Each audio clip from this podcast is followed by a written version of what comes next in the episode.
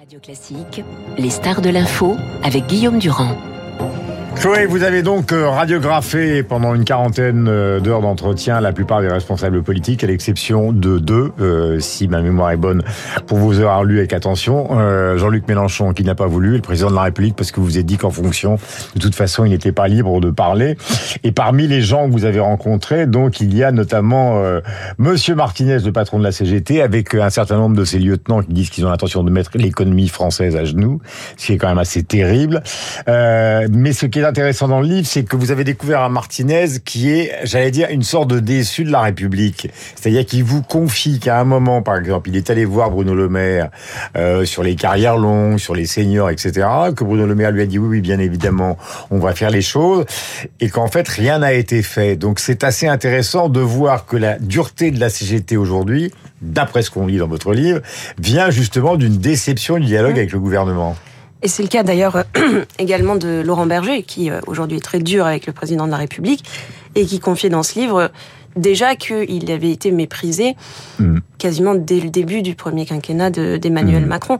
Donc c'est vrai qu'on est dans un exercice de communication aujourd'hui euh, particulièrement classique et contraint où les uns et les autres euh, vont euh, s'invectiver, euh, dire que le gouvernement a tout mal fait, et puis le gouvernement va répondre que les bloqueurs sont terribles. Et, finalement, moi, en interrogeant Philippe Martinez, j'étais un peu surprise. Parce que j'ai cette image-là hmm. du type qui est tout le temps en train de râler quelque part. Et c'est une image qu'on a quand on voit des cortèges, quand on le voit hmm. dans les médias en fait, c'est un déçu de la République beaucoup plus qu'un énervé absolu, quoi. Oui, oui, c'est le sentiment que ça, ça, ça m'a laissé.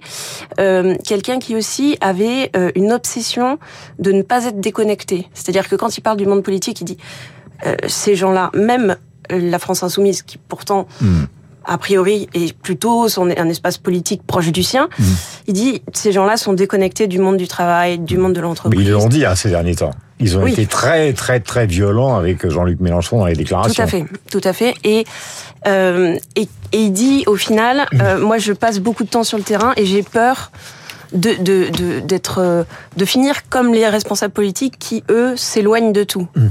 Et cette obsession m'avait étonné. Alors, euh, je disais tout à l'heure que votre travail, euh, qui est à la fois de la politologie et de la sociologie, c'est l'objet d'un critique parce que vous avez d'un triptyque parce que vous avez écrit trois livres. Euh, un qui s'appelle Les inamovibles de la politique, donc qui se sont toujours les mêmes.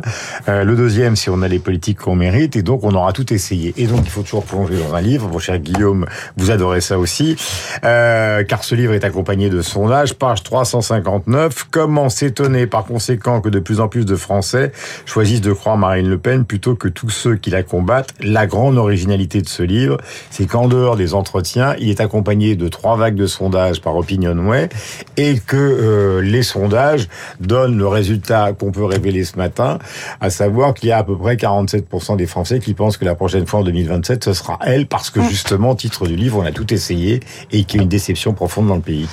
Oui, en fait, la, mécanique, elle, est, elle, elle vient de loin parce que euh, déjà, euh, quand euh, François Hollande est arrivé au pouvoir, une partie de l'opinion disait bon, on a essayé la droite, on a été déçu, on va essayer la gauche. Puis ensuite, déception, évidemment, euh, la déception que l'on connaît. Mhm. Ensuite, on essaye une nouvelle formule, une sorte de, de et droite et gauche, ni droite ni gauche, en se disant peut-être que ça sera, en prenant les meilleurs de chaque, de chaque côté, ça sera mieux. La déception est tout mhm. aussi euh, vive. Et, euh, et donc aujourd'hui, euh, vous avez deux alternatives. Une alternative du côté de Jean-Luc Mélenchon qui n'apparaît pas 15%. Euh, voilà, qui n'apparaît pas euh, à la fois crédible et à la fois, sans doute, par l'histoire même de Jean-Luc Mélenchon, les gens se disent on a quand même un peu essayé. Est-ce que il a été au gouvernement? Finalement, euh, finalement, les communistes, etc., ont déjà gouverné, etc. Alors que Marine Le Pen, on n'a jamais essayé. Et c'est vrai qu'elle a une capacité, mm. quelle que soit la polémique du moment, à, bien se positionner pour euh, récupérer mm. euh, les, les, les, bénéfices en fait de la polémique, mm. euh, qui fait qu'aujourd'hui elle engrange sans cesse. Et, et on a beau critiquer euh, euh, sa modération, on dit qu'elle ne dit rien, etc. Mais pour l'instant, ne rien dire, apparemment, vous, ça Vous l'avez rencontrée d'ailleurs assez longuement à l'Assemblée nationale, comme beaucoup d'autres euh, dirigeants politiques. Elle est très calme. Elle vous explique que elle n'a pas l'intention de faire carrière comme les autres. Alors elle se positionne. Est-ce que c'est vrai ou est-ce que c'est hypocrite? Ça, c'est le jeu politique. Qu'elle n'est pas là justement pour un destin et pour les autres qui font, disent-elles, du rodéo politique pour se maintenir quoi qu'il arrive. Euh, pour son positionnement. Euh, euh, nous dialoguons avec Guillaume Tabar jusqu'à la fin donc euh, de cette partie d'analyse politique. Restons sur le, le RN, euh, Guillaume, parce que Hier, justement, dans, dans Le Monde, euh, il y avait un article intéressant sur l'ambiguïté du RN par rapport au blocage à répétition. Donc, ils sont évidemment du côté des manifestants, mais avec prudence. Mais par contre, sur le blocage à répétition qui est annoncé par la CGT, alors là, ils savent plus très très bien de quel côté se mettre. Oui, parce qu'il y a une contradiction, j'allais dire, interne au Rassemblement national, qui est entre son discours et le fait d'être plutôt du côté des tenants de l'ordre. S'il y a une, sur le plan même historique, une continuité dans l'histoire du Front National puis du Rassemblement National, c'est être quand même plutôt du côté de ce qu'on appelle le Parti de l'ordre. Euh, parti de l'ordre au sens large du terme, puisque... Euh, et même de la réforme, d'une certaine manière. Alors, et même, alors ça, voilà, ça c'est l'autre aspect qui est plus compliqué. Et la contradiction, c'est donc ce discours politique et une réalité sociologique qui fait que euh, une grande partie de l'électorat de Marine Le Pen, mhm. il est du côté des opposants euh, à la réforme et du côté même des manifestants. D'ailleurs, c'est mhm. aussi une contradiction que l'on trouve du côté des syndicats, c'est-à-dire que aussi bien euh, Philippe Martinez que Laurent Berger font du combat contre le Front National, contre le Rassemblement National, un peu leur boussole. Ils nous, l'extrême droite, jamais. Mais sauf que une grande partie de leurs propres adhérents votent aujourd'hui pour Marine Le Pen et sont dans, dans, dans, ces cortèges. Donc il y a un côté caché, ce bulletin de vote que je ne saurais voir, qui leur pose, je pense, un problème et qui symétriquement pose un problème à Marine Le Pen parce que, euh, comment dire... justement, euh, sur le blocage à répétition, elle ne s'est pas prononcée. Ils ah, ne se sont pas prononcés. Mais non, c'est tant qu'ils allaient dire on est contre la réforme, mm. ça pose pas de problème et Marine Le Pen peut dire nous, nous sommes contre, mm. euh, on veut pas cette réforme, au point qu'elle était prête à même à, à, voter les motions de censure du, du, de, de la France Insoumise, alors que l'inverse n'a pas, n'a pas été, été vrai. Bon, mais c'est vrai que le blocage, là... Mm on bascule dans autre chose. On bascule dans ce qui met en cause l'ordre naturel du pays, à savoir mm. bah, la, liberté de, de, de, travailler, la liberté de circuler, le risque de débordement. On va voir comment va se passer cette journée et celle des, des, des, journées à venir. Mais euh, lorsque les Pour manifestations... la première fois depuis les manifestations, c'est-à-dire depuis maintenant plusieurs rounds de manifestations, il y a un certain nombre de d'indications des services de renseignement qui disent qu'il pourrait y avoir euh, des désordres en fin de manifestation aujourd'hui. Oui, même le ministère de l'Intérieur évaluait, je crois, à 800 le nombre de casseurs qui étaient euh, qui étaient attendus à, Paris. Alors d'une certaine manière, s'ils ont réussi à les identifier, c'est peut-être euh, euh, la capacité aussi pour eux de les maîtriser. Donc c'est pas parce que ils vont être identifiés qu'ils vont pouvoir euh, agir. Et de ce point de vue-là, on peut mm. on peut même espérer. Et même les syndicats eux-mêmes sont les premiers à espérer que, que le, le ministère de l'Intérieur fasse son, fasse son travail. Alors les grandes questions qui sont évidemment des questions de sensibilité personnelle à partir d'un travail et d'une analyse tous les matins dans le Figaro. Est-ce que vous avez l'impression que finalement la stratégie Borne qui consiste à dire on y va doucement, on négocie, ils sont en train de négocier sur les salaires des profs les plus âgés, ils sont en train de demander au patron de la SNCF et de la RATP de revoir les conditions de travail, enfin d'essayer de désamorcer à tout point de vue. Prise de parole à la télévision d'Elisabeth Borne, par exemple, hier sur France 5, votre ami réalisateur va trouver ce petit extrait, nous le diffuser dans un instant euh, dès qu'il l'aura, cet extrait. Le voici, le voilà, et on va commenter avec Chloé et avec Guillaume Tabar. Elisabeth Borne. Je pense qu'une France à l'arrêt c'est évidemment mauvais pour nos concitoyens que les premiers pénalisés quand on a des grèves, ce sont les Français les plus modestes. Voilà, donc euh, effectivement, je, je, vous dis, moi, il y a un droit à s'opposer, il y a un droit à manifester, il y a un droit à faire grève. Je pense que, par contre, employer des mots tels que mettre l'économie française à genoux, ça me paraît grave. Voilà pour Elisabeth Borne. La stratégie d'Elisabeth Borne, c'est au fond de gagner du temps, que ce soit voté au Sénat, ce sera pour la nuit prochaine, et donc de faire passer la réforme pour endormir la, la, la, la colère sociale qui a l'air de vouloir s'organiser, en tout cas violemment, du côté de la CGT. C'est un peu, vous n'êtes pas des malamirmas de la politique, mais vous avez quand même l'un et l'autre, malgré votre jeune âge, une grande expérience. Est-ce que vous avez l'impression que c'est un pari qui peut être cloué un pari gagnant? Moi, je pense qu'à la fin, de cette réforme passera parce que Emmanuel Macron n'a pas les moyens euh, de reculer. C'est-à-dire s'il recule aujourd'hui, ben on va se dire bon son quinquennat est enterré, il fera plus rien et on se lancera dans la présidentielle 2027 avec quatre ans de mmh. euh, quatre ans d'avance. Donc je pense qu'il n'a pas les moyens de, de reculer. Pour cette raison, bah, le, le conflit social pourrait durer.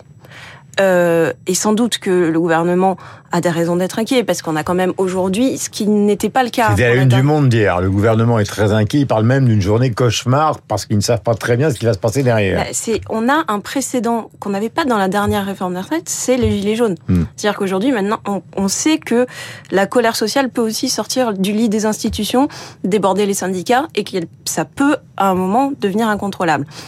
Euh, on ne l'imaginait pas jusqu'au moment des Gilets jaunes. Et donc, je pense que forcément, ça, ça rend le gouvernement plus fébrile et inquiet qu'il ne l'aurait été mhm. euh, en, temps normal. Mais une fois qu'on a dit ça, euh, on sait très bien que les choses dépendent du Parlement et qu'à partir du moment où le gouvernement, où Emmanuel Macron n'a pas les moyens de, mhm. de, de renoncer, de reculer, moi, je vois pas comment ça va pas euh, au bout. Je voulais dire que dans le livre, et après on va revenir à Guillaume, il y a donc euh, beaucoup de personnages, Augustin Romanet, des proches de Jean-Luc Mélenchon, qui témoignent sur le fait enfin, sur les raisons qui font qu'il existe un blocage de la société française, ça passe par la dette, et vous insistez beaucoup aussi sur le traumatisme qui est resté dans la tête des Français du référendum de 2005, qui finalement a été voté et finalement a été euh, amendé totalement par Nicolas Sarkozy, et que ça leur reste dans la tête comme quelque chose qui est une sorte de bras d'honneur qui leur a été fait. Ça, plus la dette, alors on trouve des choses beaucoup plus sophistiquées. Romanet parle par exemple des ordonnances pour contourner le Parlement pour les questions financières, mais il y a un personnage qui n'est pas du tout dans le pessimisme euh, que vous mettez en avant, c'est Édouard Philippe. Il dit, moi, euh, je suis le maire d'une commune de gauche, archi à gauche, et je suis à droite, archi à droite, et les gens votent pour moi tout simplement parce que, euh, au fond, je fais strictement ce que je veux et il m'approuve sur la politique que je mène, donc il existe une possibilité pour la politique. Et comme par hasard, dans votre sondage à triple niveau, c'est lui qui arrive derrière Marine Le Pen. Oui, et il dit aussi une chose qui est que il est très attaché aux institutions de la Ve République, mais qu'il pense qu'elles sont tellement épuisées, que le pays est tellement fatigué, qu'elles vont mmh. finir par péter, c'est son mot. Mmh. Et ça, j'ai trouvé ça marquant, marquant parce que ça n'est pas Mélenchon qui dit ça, c'est vraiment quelqu'un qui, normalement, est de droite classique, attaché aux institutions, et qui dit, bon, bah, les institutions sont, sont quand même merveilleuses, si nous savions les faire euh, fonctionner mmh. correctement. Et nous sommes précisément aujourd'hui dans un moment où on voit bien qu'on arrive, enfin, que nos institutions n'arrivent plus mmh. euh, à générer les compromis euh, nécessaires pour apaiser euh, les tensions et les colères. Mmh. Et donc c'est c'est intéressant parce que euh, dans sa réflexion, euh, ce qu'il ne dit pas et que j'ai pas réussi à lui faire dire, c'est ok donc si elles vont péter, qu'est-ce qu'on construit derrière? Mhm. Et pour un potentiel candidat à la présidentielle, c'est ça qu'on a envie de savoir. Mais il dit à un moment, je réfléchis à tout ça justement sur le plan institutionnel, sur l'éventuelle utilisation des référendums promis par Macron qui n'ont jamais eu lieu. Les précédents, c'est Notre-Dame-des-Landes, évidemment, euh, avec un référendum, mais qui était un référendum simplement à caractère local. Guillaume, le président de la République, on a l'impression qu'il y a des voyages à l'étranger, puis il va voir la semaine prochaine, enfin à la fin de la semaine, le Premier ministre anglais. Il y a Charles III qui arrive en France.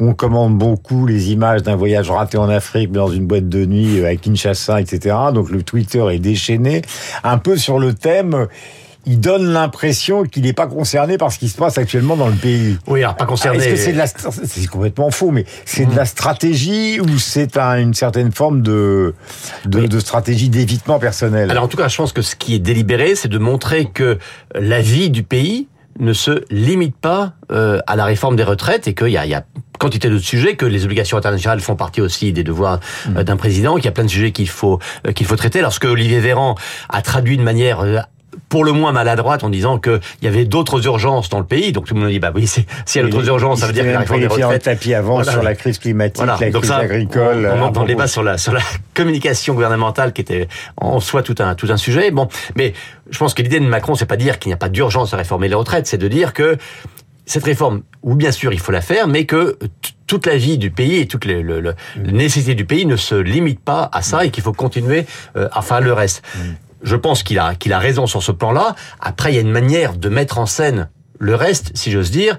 Euh, voilà, si c'est que de l'image, c'est raté. Vous parlez de l'image de la boîte de nuit, je pense qu'elle aura aussi un effet euh, déplorable. Si c'était pour mettre euh, dans le débat d'autres chantiers concrets, on pourrait dire... Voilà. Ah, mais il y a, il y a l'immigration, il y a les institutions, on vient d'en, on vient d'en parler. Euh, il y a toute la réflexion sur le, sur le travail. On voit bien qu'il y a une loi travail qui, qui se prépare après, qui, qui est censée être plus qualitative, là où la réforme des retraites est purement comptable d'une certaine manière.